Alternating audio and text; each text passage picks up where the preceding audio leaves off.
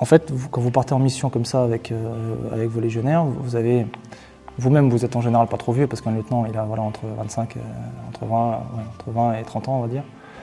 Et vous partez avec des, légionnaires qui sont jeunes, qui ont 25-30 ans, et qui en gros partent au bout du monde avec vous pour remplir des missions, si vous voulez. Et donc, c'est assez extraordinaire quand vous y pensez. C'est-à-dire que des mecs entre 20 et 30 ans vont aller remplir une mission au nom de, au nom de l'armée française euh, sur un coin paumé, euh, sur un continent où ils ne sont jamais allés, et dans des situations très compliquées. Donc si vous voulez, il y a quelque chose d'assez extraordinaire là-dedans, d'après mon point de vue. Hein. Bienvenue dans Défense Zone, le podcast qui traite des questions de défense, de sécurité, à travers des entretiens avec des militaires, des membres des forces de l'ordre, des personnalités politiques ou encore des entrepreneurs. Dans le numéro 4 de notre magazine papier, nous avions publié un portfolio sur l'opération Sangaris, présentant des images de Édouard Elias. Ce photographe avait suivi pendant 4 mois le quotidien des légionnaires du 2e régiment étranger d'infanterie. Nous avons retrouvé l'un des chefs de section alors déployé sur cette mission afin qu'il nous parle en détail de cette opération. N'oubliez pas de vous abonner au podcast, également au magazine papier en vous rendant sur le site défense-zone.com ou en cliquant sur le lien en description de cet épisode. Nous souhaitons une bonne écoute. Donc nous sommes à Nîmes, au deuxième régiment euh, étranger d'infanterie, euh, avec le capitaine Thibault. Est-ce que vous pouvez vous présenter? Oui, donc je suis le capitaine Thibault. Je suis actuellement commandant d'unité euh, au régiment, où je commande la première compagnie de combat. j'ai donc eu, je suis officier sous contrat, donc j'ai fait des études dans le civil. J'ai fait une école de commerce avant de m'engager et de devenir, euh, après ma formation, chef de section euh, de combat à la Légion étrangère. Et ensuite, après euh, quatre années de lieutenant, je suis passé capitaine et je suis devenu commandant d'unité il y a deux ans. D'accord. on a souhaité vous rencontrer pour, pour parler de la, de la Centrafrique, là où vous avez été déployé avec votre régiment en tant que chef de section. Et on a pu traiter de, de ce conflit dans, euh, dans un des numéros de, notre magazine, dans le numéro 4 pour être précis, avec des photos d'Edouard Elias que vous avez croisé sur le terrain. Et euh, ça serait intéressant de, que vous nous racontiez un peu le, comment ça s'est passé concrètement sur place, euh, vos relations avec Edouard aussi en tant que, reporter sur le terrain. Est-ce que vous pouvez nous, dresser peut-être pour commencer un petit... je sais que vous avez pris des notes de votre, de, de votre passage sur place. Euh, peut-être nous lire un, extrait de, ce que vous avez écrit sur place. Je vais vous lire un petit extrait. Hein. Ça, ce sont des notes que j'ai prises euh, donc les, deux ou trois premiers jours de la, mission et que ensuite j'ai arrêté parce que euh, le temps m'a manqué. Mais donc là, ce que je vais vous donner, c'est simplement quelques éléments d'ambiance qui n'engagent que moi hein, et sur le ressenti du, jeune lieutenant chef de section à la Légion, mais je pense que c'est valable aussi pour les autres lieutenants, quand il part en OPEX pour la première fois c'est quelque chose qui est, assez marquant. Hein. Donc on est en 2014, 2 hein. juillet. Putain, ça y est, je pars en OPEX. Sentiment mitigé.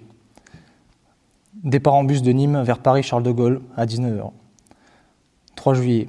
À 8h30, nous embarquons dans l'avion, direction Bangui. C'est un départ vers l'inconnu. Clairement, j'en ai gros sur le cœur. Je pars dans une zone de guerre, moi qui, deux ans et sept mois auparavant, ne connaissais rien du monde militaire. Je pars pour une mission qui s'annonce complexe. Les textos émouvants de mon frère, inquiet, les appels de ma mère, enthousiaste mais fier, mais forcément préoccupé, de ma sœur en pleurs et de mon père me rappellent qu'il s'agit d'un départ important. On revient forcément transformé d'une telle opération. Je réalise que mes proches ont envisagé que je ne revienne pas, ou que je sois complètement différent à mon retour. Nous atterrissons à Bangui dans l'après-midi chaleur tropicale. La vue du bidonville qui jouxte l'aéroport de Mpoko me met dans l'ambiance. Voilà l'Afrique. Une nuit à Mpoko. Départ le lendemain matin pour Bria. Les pilotes du Falcon, qui doivent nous emmener sur notre zone de mission, ne sont pas là. Ils ont été retardés par une barricade à proximité de l'aéroport, menacée avec des grenades. Ils arrivent enfin. Petit avion, équipage de trois ou quatre russophones. J'ai l'impression d'être dans un film. On embarque à quatre dans l'avion, chargés comme des mules et des colons. Arrivé à Bria, dans l'est de la RCA, bastion des ex-Seleka, où nous devons relever une section d'infanterie du 92e RI. Ils sont installés dans un camp à proximité d'une piste en terre où nous avons atterri. Le camp est gardé par des soldats congolais de la MISCA. Des enfants attendent là, à proximité du camp, beaucoup d'enfants. Nous rentrons et sommes accueillis par la section du 92e IRI. Des forces spéciales sont présentes sur le camp. Quelques bâtiments en mais l'ensemble est rustique. Le brief du soir présente la situation opérationnelle. Tout paraît complexe, tout va très vite. Il va falloir comprendre vite. Dans moins de trois jours, je suis à la tête de ma section qui n'est pas encore sur place, responsable de mes 32 légionnaires, de leur vie, de leur mort.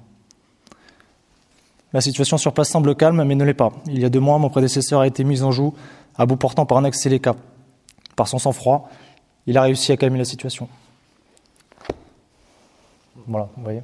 Donc, ça, c'est l'ambiance dans laquelle arrive euh, le jeune officier.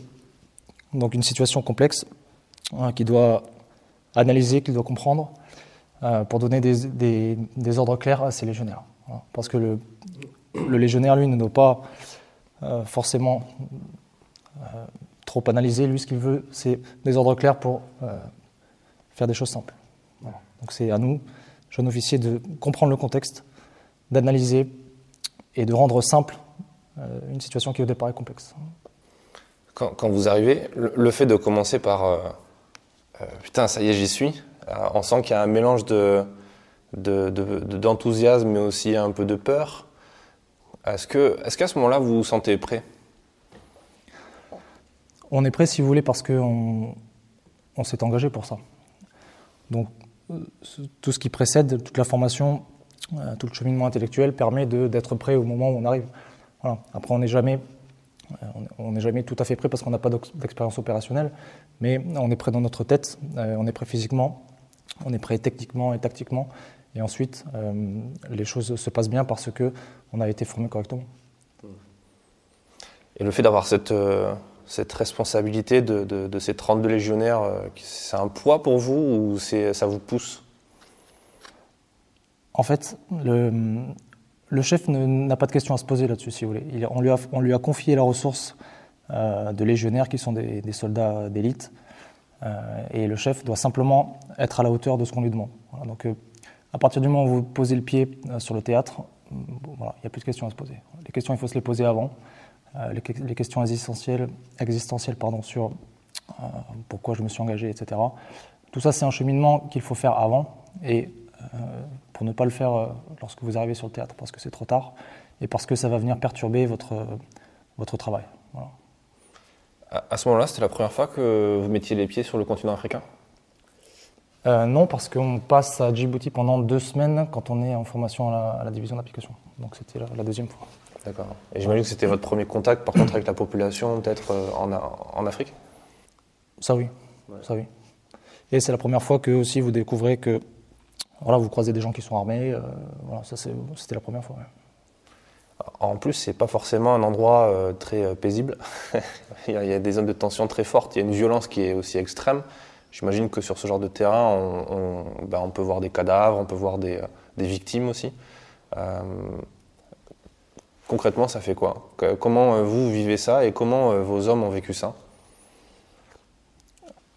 En fait, mes hommes, depuis depuis qu'ils sont passés euh, euh, en Centrafrique, là, on parle souvent. Donc, si vous voulez, euh, on a, vécu ensemble des situations compliquées, mais le fait d'en parler ensemble régulièrement, même huit ans après, si vous voulez, fait que on garde que le positif.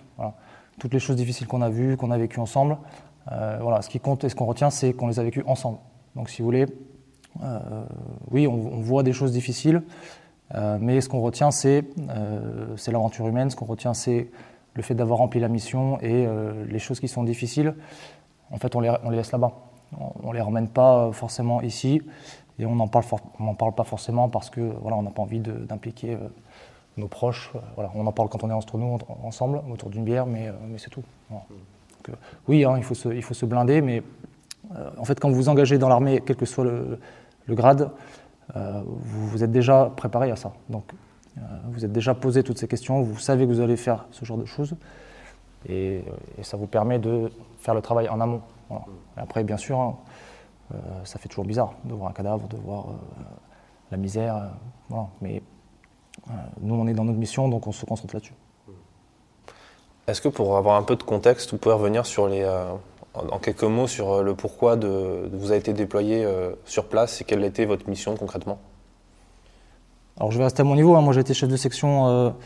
donc voilà, les missions qui nous étaient confiées étaient de empêcher les affrontements entre les, les différents groupes de population en Centrafrique donc les ex-Seleka d'un côté et euh, les anti-Balaka de, l'autre, qui étaient des groupes euh, qui s'étaient armés et qui s'affrontaient. Donc nous, on, devait s'interposer euh, pour éviter voilà, les, massacres, pour éviter les morts. Donc voilà, c'est ce qu'on faisait. Donc on était, on était au milieu de, tout ça et on devait gérer à la fois les populations civiles qui, pouvaient être au milieu des affrontements voilà, et calmer, calmer ces affrontements-là.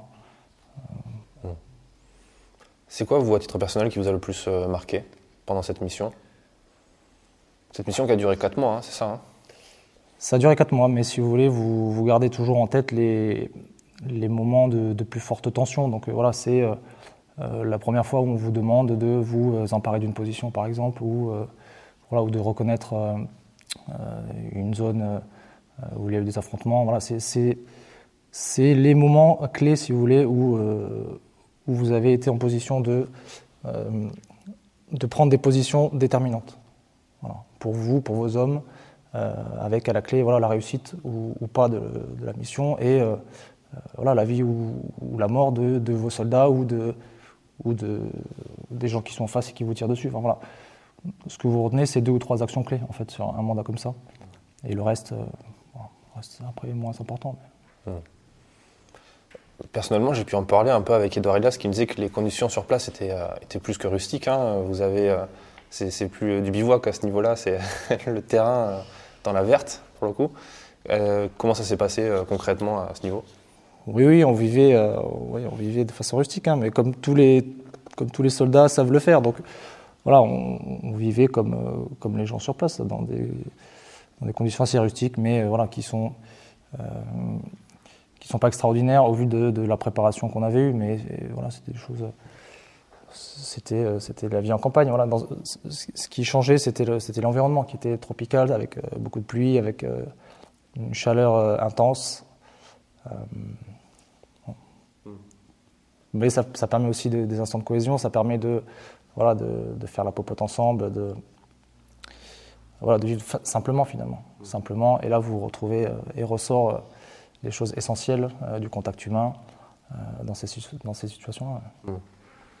Ce qu'on peut voir dans les photos de, de Edouard, puisqu'on les a sous les yeux, et euh, on, encourage les gens qui nous écoutent à aller, aller jeter un coup d'œil, parce qu'on a, fait un article aussi sur notre site internet, et on voit dans ces images, certes, le côté opérationnel, avec les scènes quand ça tire, quand ça, progresse, mais on voit aussi le côté humain euh, et c'est ça aussi qui est, intéressant dans les images de Edouard, c'est qu'on voit des hommes, euh, bon, pour le coup c'est des hommes et pas des femmes dans la Légion, et des hommes euh, vivre sur le terrain en vie de campagne.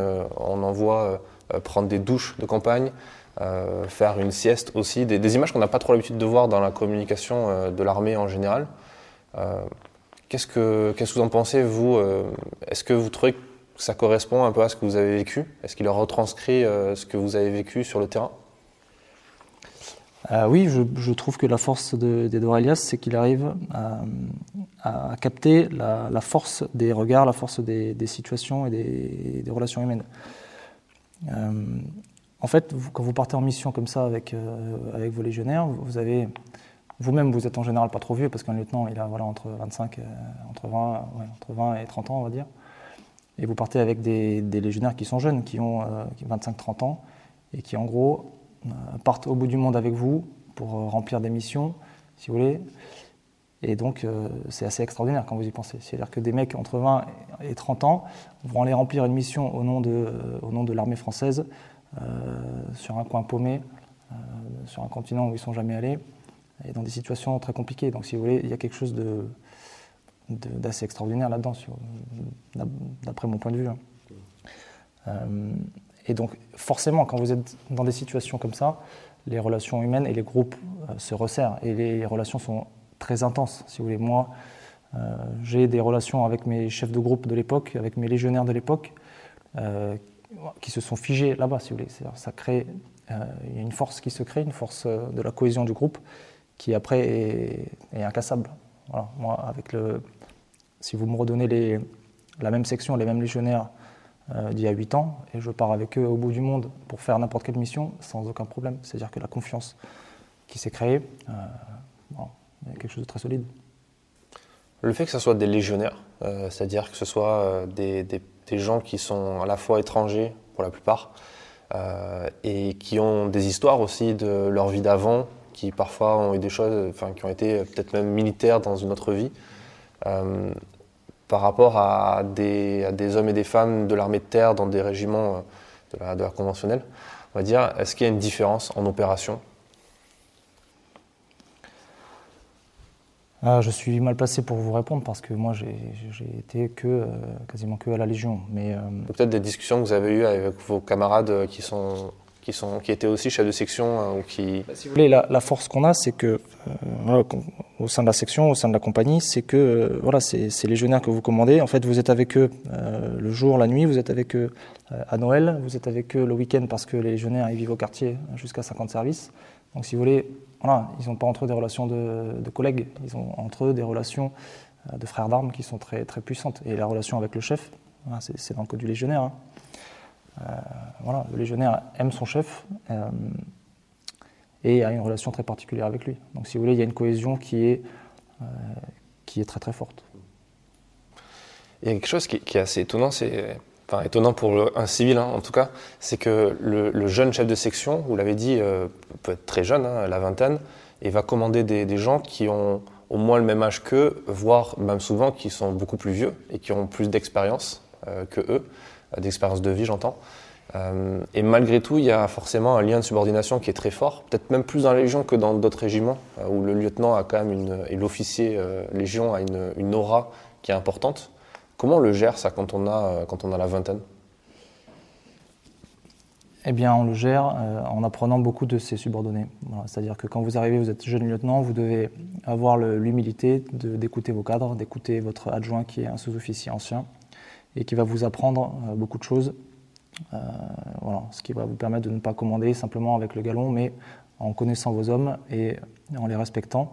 Parce que si vous, leur, euh, si vous les respectez et si vous les apprenez à les comprendre, vous serez plus en mesure de les commander efficacement. Et pour que le jour, le jour J, à la guerre, les, gens vous suivent, si vous voulez, il faut déjà les traiter correctement au quartier, il faut, il faut les respecter, euh, il faut qu'ils aient confiance en vous.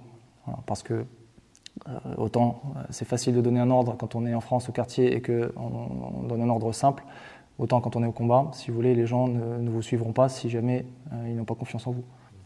donc il faut s'appuyer sur ces, subordonnés, créer cette cohésion et cette relation de confiance en temps de paix, entre guillemets, pour être efficace et entendu en situation euh, opérationnelle difficile. Et oui, vous pouvez commander des, légionnaires ou des, sous-officiers qui sont plus vieux que vous, qui ont plus d'expérience, mais le lieutenant, c'est vous. Et c'est le chef. Le chef, c'est sacré euh, à la Légion. Donc, même si le lieutenant, il a 25 ans, et que tous les autres, euh, ils, ont, ils ont 35-40 ans, le lieutenant, il a 25 ans, et il est lieutenant pour une bonne raison. C'est-à-dire que lui, lui, il sait, il sait faire. Parce qu'il a appris, il a été bien formé, et on lui fait confiance. Donc, oui, on a une confiance aveugle dans ce que nous dit euh, le chef. pour le chef, ça oblige, hein, c'est-à-dire que ça, impose de prendre les bonnes décisions. effectivement. Euh, aujourd'hui, la, Centrafrique est en train de, revenir sur le, devant de la scène au niveau de l'actualité, de la géopolitique. je pense avec l'arrivée de Wagner, bon, il y a quelques temps déjà, on en avait parlé sur, sur le site de Défense Zone. Alors, je ne vais pas vous demander ce que vous pensez de la situation géopolitique sur place, vous en doutez, mais euh, quel regard vous portez, vous, sur, un, peu tout ça de loin, en, vous disant que vous avez été sur place, vous avez, été, euh, vous avez fait partie des acteurs euh, de l'histoire de ce pays, à une petite échelle, sur un court segment de temps. quand vous en discutez comme ça, de façon un peu informelle, ou même de façon formelle avec vos supérieurs, est-ce que c'est quelque chose qui qui arrive dans, dans les discussions Non, si vous voulez. on ne met pas de sentiment. Voilà. Pour nous, c'est une mission qui est terminée. voilà, on est rentré en, de Centrafrique en octobre 2014. je vous dis, on est reparti en Irak en 2015, presque six mois après. Donc, on tourne la page.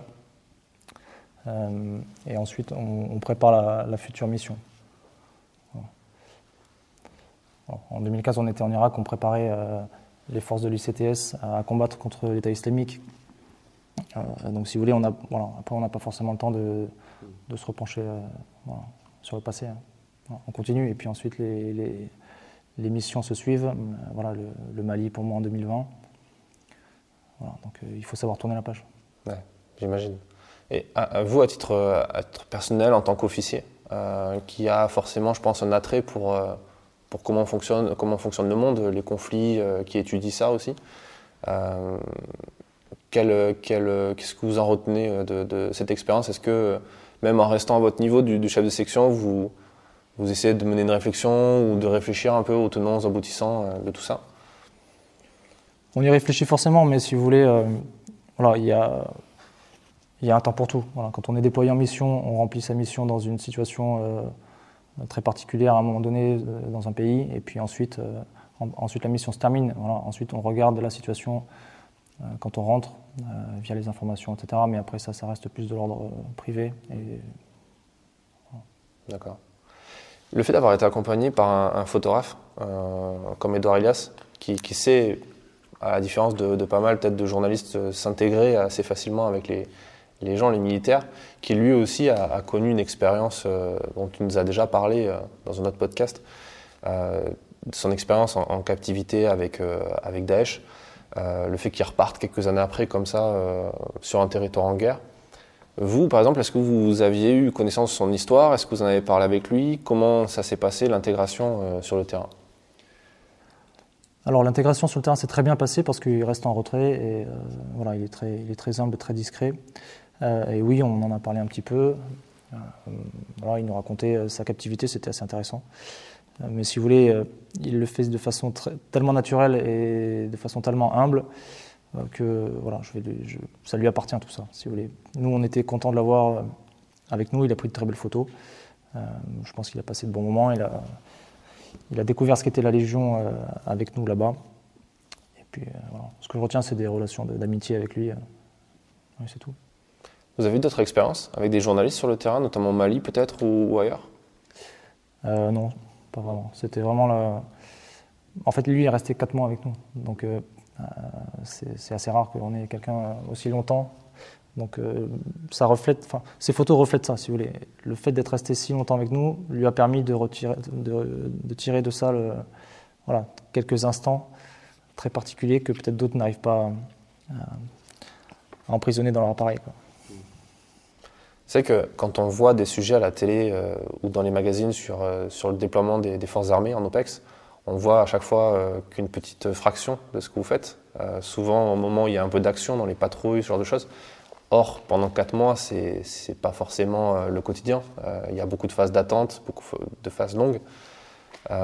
est-ce que vous pensez, est-ce que vous trouvez que, que c'est bien rendu en général dans, dans les médias le, est-ce qu'on montre une, vision intéressante de, ce que vous faites sur le, terrain euh, Qu'est-ce que vous en pensez, vous? Bon, ça, ça appartient euh, aux, journalistes. Hein. Mais euh, nous, le travail qu'on fait, si vous voulez, n'est pas dicté par la façon dont, il est, regardé par, le, par les médias. Nous, on essaie de faire un travail sérieusement. Et c'est toujours difficile, si vous voulez, de retranscrire ça par des photos ou par des, témoignages pour quelqu'un qui est extérieur.